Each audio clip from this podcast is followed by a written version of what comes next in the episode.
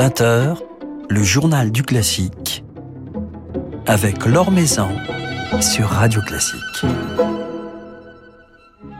Bonsoir à tous. Pour clore notre journée spéciale consacrée à l'Orchestre national de Lille, qui fait sa rentrée cette semaine, nous passerons un petit moment ce soir avec son directeur musical, Alexandre Bloch.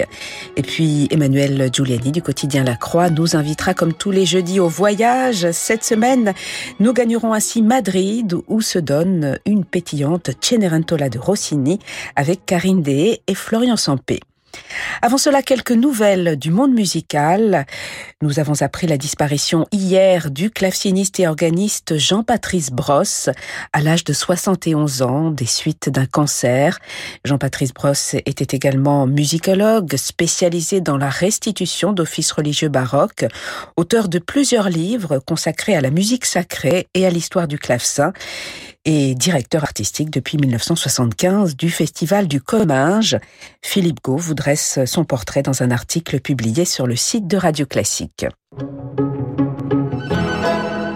La nouvelle saison de l'Orchestre national de Lille reprend dès ce soir et nous l'évoquerons tout à l'heure avec Alexandre Bloch, tandis que la nouvelle saison de l'Opéra de Lille débute dès demain avec une nouvelle production d'Idoménée de Campra, dirigée par Emmanuel Haïm à la tête de son concert d'Astrée, dans la mise en scène d'Alex Olé de la Fura del Baus, avec dans la distribution Tassis Christoyanis dans le rôle titre, ainsi que Samuel Boden, Chiara Skerat, Hélène Carpentier ou encore Enguerrand de Cinq représentations de cette idoménée sont prévues jusqu'au 2 octobre se tiendra dès samedi et jusqu'au 4 octobre un festival tout à fait unique en son genre, le Ringis Piano Piano, dédié au duo de piano. S'y produiront ainsi dans des programmes très éclectiques les duos Jean-François Zigel, André Manoukian, Philippe Cassard, Cédric Péchia, Hélène Mercier, Louis Lorty, Lucas Geniuchas, Anna Genyushene, mais aussi Ludmila Berlinskaya et Arthur Ancel, qui joueront un concerto pour deux pianos de Mendelssohn avec l'Orchestre national d'Île-de-France sous la direction de Rebecca Tong. S'ajoutent à cette riche programmation des masterclass publiques, des tables rondes ou encore des concerts gratuits avec de jeunes talents Rendez-vous donc dès samedi. Euh, le festival débutera samedi avec une masterclass de Ludmila Berlinskaya et Arthur Ancel Salcorto. Les concerts euh, auront lieu ensuite au théâtre de Ringis et à la Grange Sainte-Geneviève du 30 septembre au 4 octobre.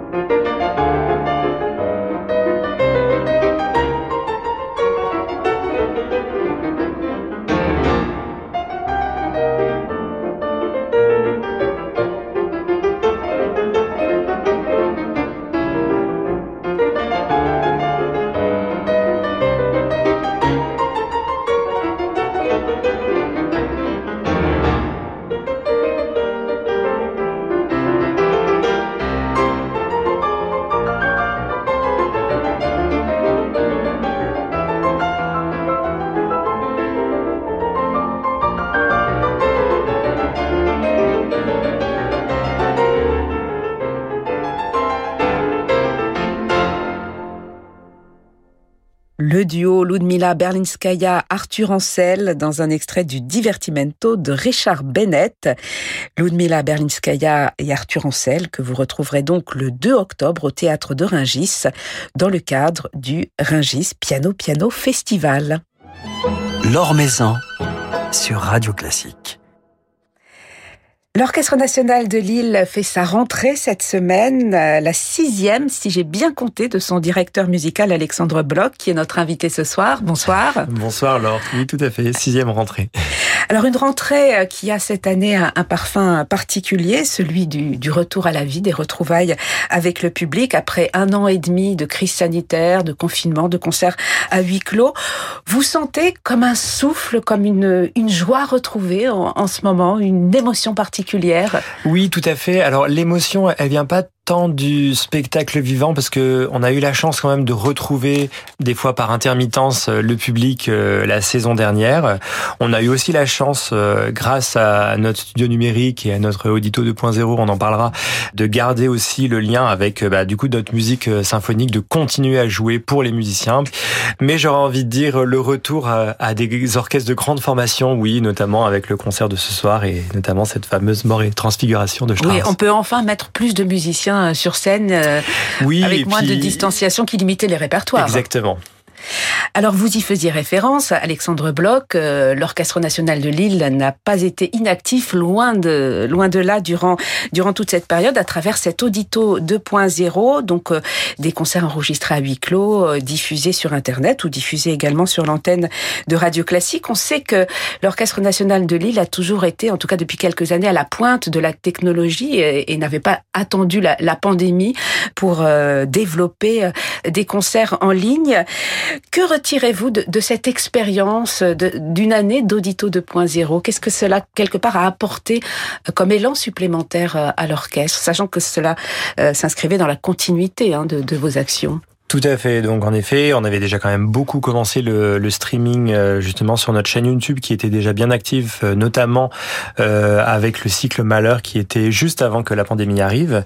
Il se trouve que avant l'évolution que ça, a pu amener, c'est surtout la continuité, je dirais, la possibilité à nos musiciens, à notre orchestre et aux artistes qu'on invitait de continuer à jouer, même si nous n'avions pas de public. Euh, un musicien, c'est comme un, sportif de haut niveau. Si on arrête de s'entraîner, eh bien le, niveau, euh, il risque de changer.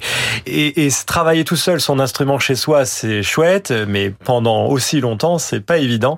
Et je suis vraiment très fier euh, d'être à l'Orchestre national de Lille où nous avons pu maintenir la totalité ou la quasi-totalité de nos programmes, parfois les adapter euh, en fonction du nombre de musiciens évidemment sur la scène, mais tout de même de, de maintenir cette grande euh, succession de programmes qui fait aussi la, la grande qualité d'un orchestre symphonique, de savoir jouer toujours à un, excellent niveau.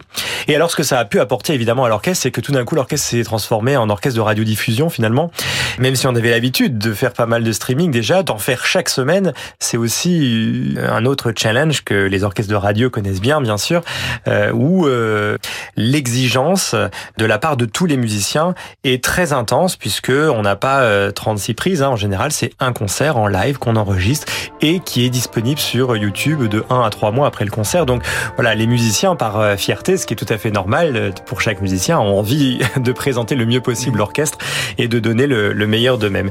Et je crois que l'orchestre et les musiciens, et moi-même aussi, on a gagné beaucoup en, en termes de concentration aussi, puisque puisque euh, voilà, de faire ça chaque semaine, c'était euh, un grand défi qui a été bien relevé par l'orchestre.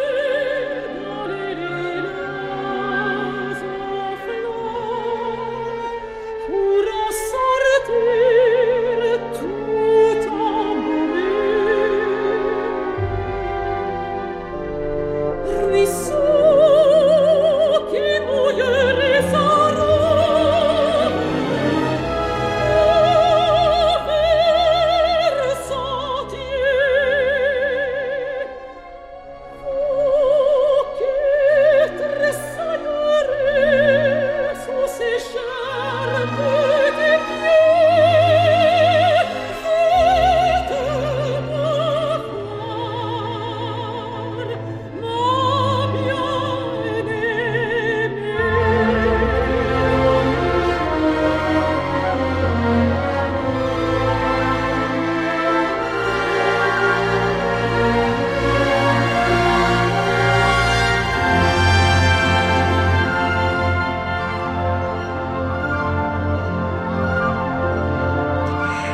Un extrait du poème de l'amour et de la mer euh, de Chausson avec Véronique Jans et l'Orchestre national de Lille sous la direction d'Alexandre Bloch qui est notre invité ce soir sur Radio Classique. Alors euh, on évoquait les concerts en streaming mais vous avez profité également de la fermeture des salles pour enrichir encore votre discographie avec l'orchestre. Vous avez retrouvé Véronique Jans notamment cette saison et d'autres. Oui, euh, alors notamment donc avec Véronique nous avons enregistré cette fameuse voix humaine de Poulain qu'on a fait tout un CD Poulenc, après un CD Chausson, donc euh, Poulenc avec la voix humaine d'un côté, et puis évidemment du coup une pièce que orchestre. Euh, il s'agit de la Sinfonietta de Poulenc, et euh, cet enregistrement sortira en 2022.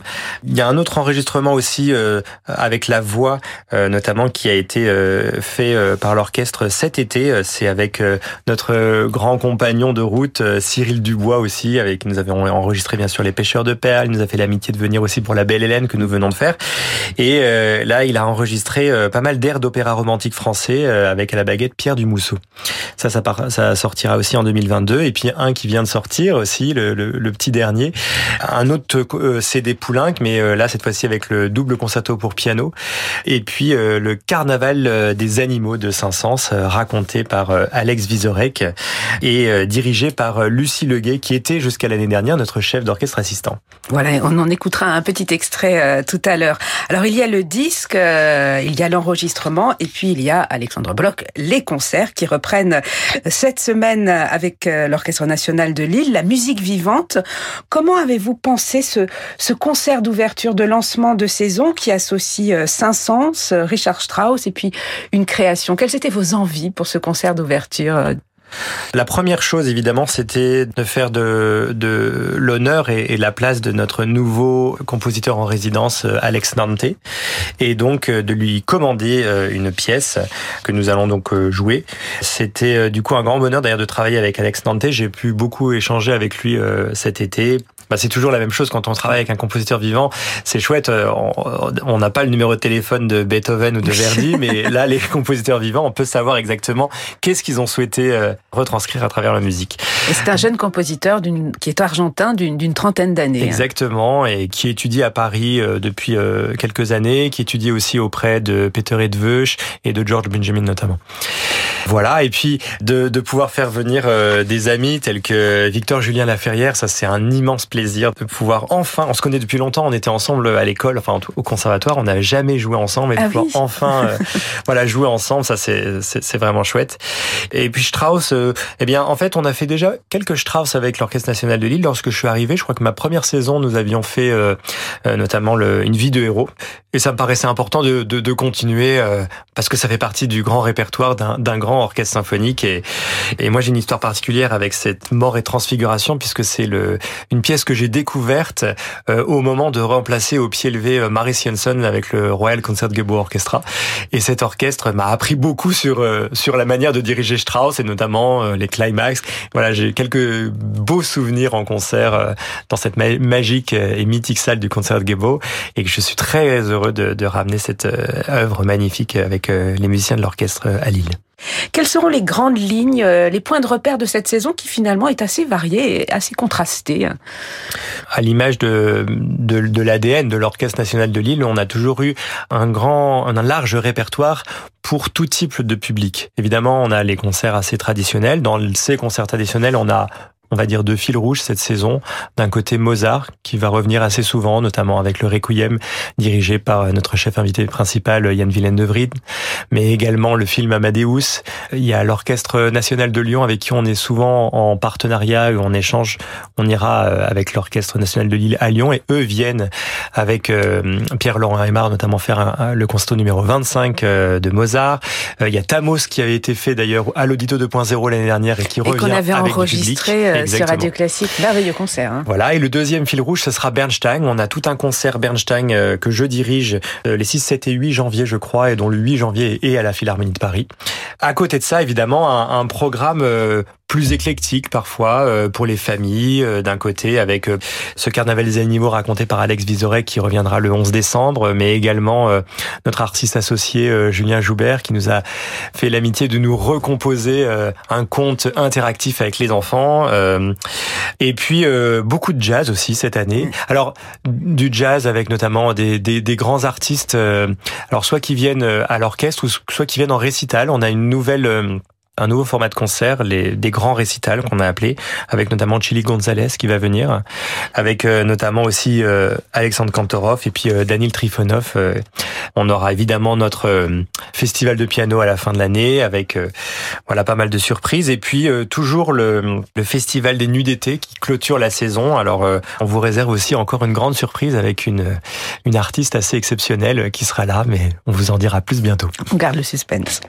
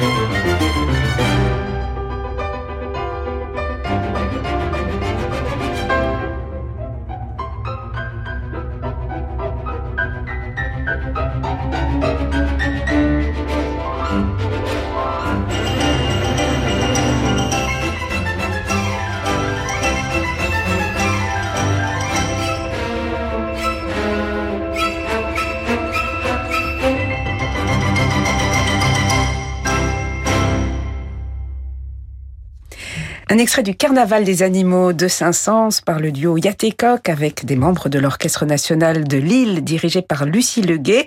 L'Orchestre national de Lille dont on évoque la rentrée ce soir sur Radio Classique avec son directeur musical Alexandre Bloch. Donc euh, ce Carnaval des animaux sera redonné au, mois de décembre euh, par les mêmes interprètes puisque le jeune public sera particulièrement à l'honneur de nombreux rendez-vous destinés au, jeune public. Justement, euh, le public, est-ce qu'il a changé Selon vous, Alexandre Bloch, depuis le confinement, vous avez touché forcément un nouveau public à travers votre chaîne YouTube. Et puis peut-être que le public qui, était déjà habitué à l'orchestre a, d'autres envies aujourd'hui après cette période que l'on a traversée. On espère en tout cas avoir capté aussi un nouveau public par euh, tous les concerts en streaming qu'on a fait. On a dépassé un million de vues sur notre chaîne YouTube, donc je pense que c'est un signe pour dire qu'on a acquis aussi un public un petit peu différent. Est-ce qu'on va réussir à le faire venir? On le saura bientôt.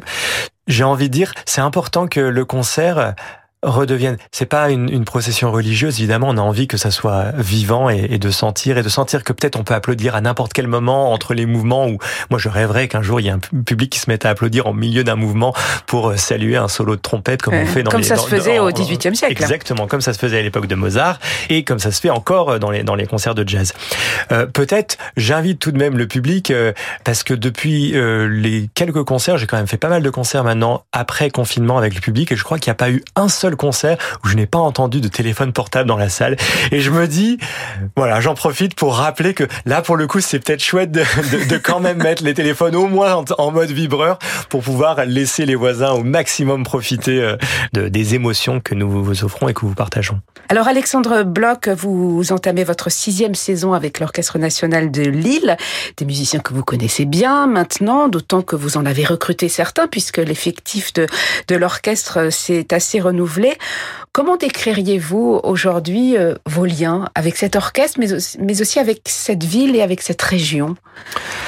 Pour tout vous dire, j'ai redéménagé en région parisienne là tout récemment, mais j'adore tellement retourner à Lille et pas seulement pour aller travailler et pour aller retrouver les musiciens euh, sur la scène du nouveau siècle, mais également aussi pour me balader dans les rues, pour aller sur la côte d'Opale aussi lorsque j'ai le temps. C'est vrai que c'est vraiment une voilà une très chouette région et, et une très très belle ville qui euh, où lorsqu'on rentre dans n'importe quel magasin, tout le monde connaît l'orchestre national de Lille. C'est vraiment l'orchestre et, euh, et fait partie du, du patrimoine culturel. Donc ça, c'est important et on se sent d'autant plus soutenu, euh, que ce soit par le public, que ce soit par les partenaires privés et publics. Et alors avec les musiciens, bah oui, beaucoup beaucoup de recrutement, même d'ailleurs encore euh, euh, sept nouveaux musiciens qui sont arrivés la saison dernière entre février et juillet. Mais en effet, on est arrivé maintenant à un point de l'orchestre, je crois, où eh bien il y a encore plus de, de, plaisir au moment des concerts et plus de, de connivence, j'ai envie de dire, puisque les musiciens me connaissent vraiment bien, connaissent euh, maintenant beaucoup plus euh, mon langage gestuel, corporelle. Et moi aussi, bien sûr, je les connais beaucoup et, et je sais euh, pour tel musicien, je dois diriger un peu de telle manière. Pour l'autre, c'est un petit peu différent. C'est pas grand chose, évidemment. Les gestes sont un petit peu les mêmes, mais mais il y a, y a des fois des, des, petites différences. Je sais aussi, euh, voilà, comment je vais pouvoir euh, aller les pousser encore plus loin dans, dans leur excellence artistique. C'est très jouissif parce que lorsque voilà, on arrive à un, tel niveau justement de musique, eh bien, on a l'impression de pouvoir faire ce qu'on veut en fait. Et ça fait cinq ans que je le dis, mais je le pense encore aujourd'hui. L'Orchestre national de Lille, c'est euh, une fusée euh, qui est en train de décoller. Eh ben, on se réjouit de, de, retrouver cette fusée qui redécolle euh, cette semaine puisque vous entamez Alexandre Bloch, votre sixième saison à la tête de l'Orchestre national de Lille. Merci infiniment d'avoir passé un moment avec nous. Merci Laure, avec plaisir.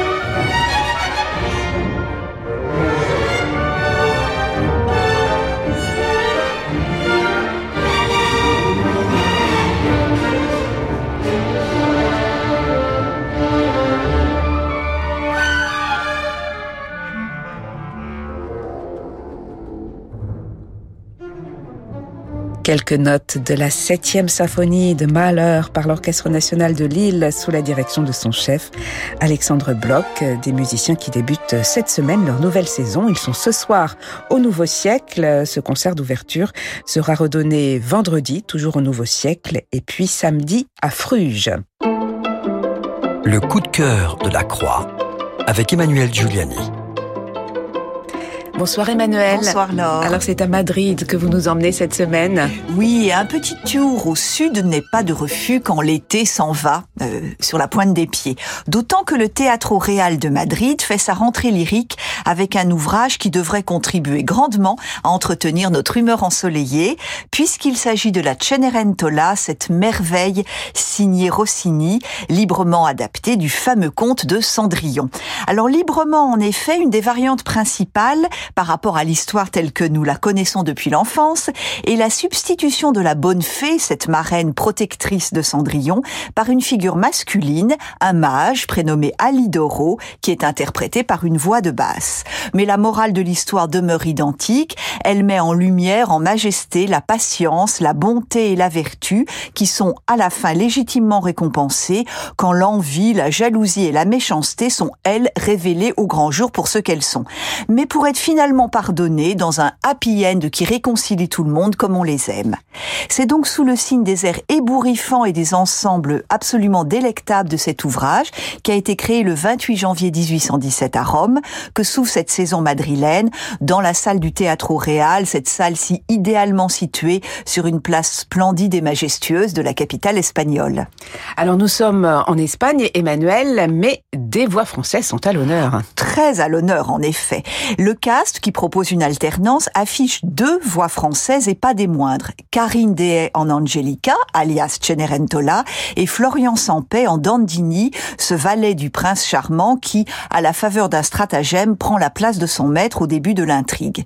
Alors Karine Dehay, on le sait, c'est une habituée de ce rôle où sa virtuosité absolument imparable, on va la réentendre dans quelques minutes, fait merveille, tandis qu'elle traduit aussi la dimension mélancolique du personnage avec une sensibilité et une profonde humanité. Parce que Rossini offre une très très belle palette de sentiments et d'émotions à cette Cendrillon qui est l'une de ses héroïnes les plus attachantes et que Karine Dehay donc euh, défend merveilleusement. Quant à Florian Sampay, il possède lui l'abattage, la faconde et cet amour du jeu musical et théâtral mélangé qui sont les apanages du très joyeux et très malin Dandini. Alors ce sera mis en scène par Stéphane Eraim dans une vision fort vitaminée que vous aviez vue lors, je oui, crois, à Lyon il y a quelques années, et qui très impressionnante. énormément des acteurs-chanteurs, et dirigé par Ricardo Frizza, un grand spécialiste de ce répertoire. Et donc, ça commence ce jeudi 23 septembre, la Cenerentola, et se prolonge jusqu'au 9 octobre. Et donc, comme on l'a dit, on se sépare avec euh, la merveilleuse Karine Dehay dans les vocalises pyrotechniques, mais néanmoins euh, très émouvantes de notre Cenerentola.